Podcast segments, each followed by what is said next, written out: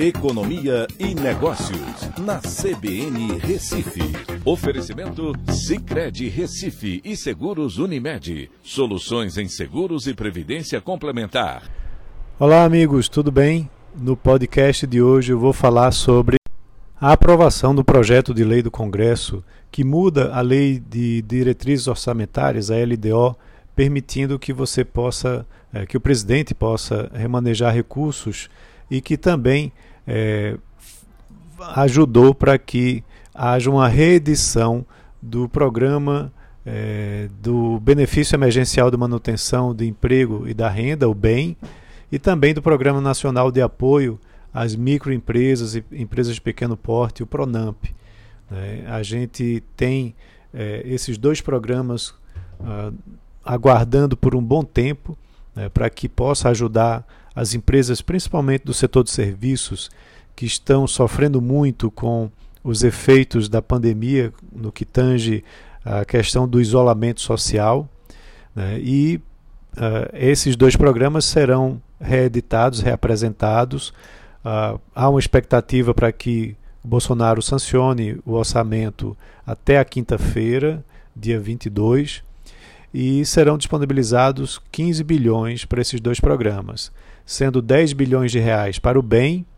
Né? Esse programa que, vale lembrar, permite às empresas suspender ou reduzir contratos de trabalho. E para o Pronamp, cerca de 5 bilhões, que vão para os fundos garantidores, e assim abrindo caminho para uma concessão de 16 bilhões de reais em novas operações de crédito. Vale lembrar que no ano passado o Pronamp foi responsável por uma liberação de créditos é, que foram contratados é, em torno de 37 bilhões de reais. Então o valor é menor do que no ano passado, mas ajuda de todo jeito para as empresas que, é, apesar de esses valores estarem chegando, ou esses programas estarem chegando, de certa forma tardia, porque em muitos lugares, inclusive em Pernambuco, a gente está passando por um momento de reabertura né, do comércio, reabertura das atividades, mas ainda assim as empresas passam por dificuldades financeiras. Então, principalmente o Pronamp, numa nova rodada, vai ajudar bastante para as empresas que uh, não contrataram esses recursos no ano passado né, e que têm limite disponível para fazer a contratação esse ano.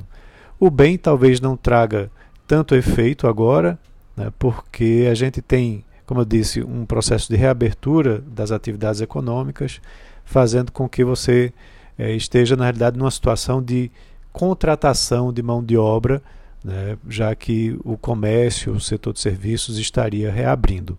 Mas ainda assim pode ajudar bastante para a manutenção de empregos formais. Então é isso. Um abraço a todos e até a próxima.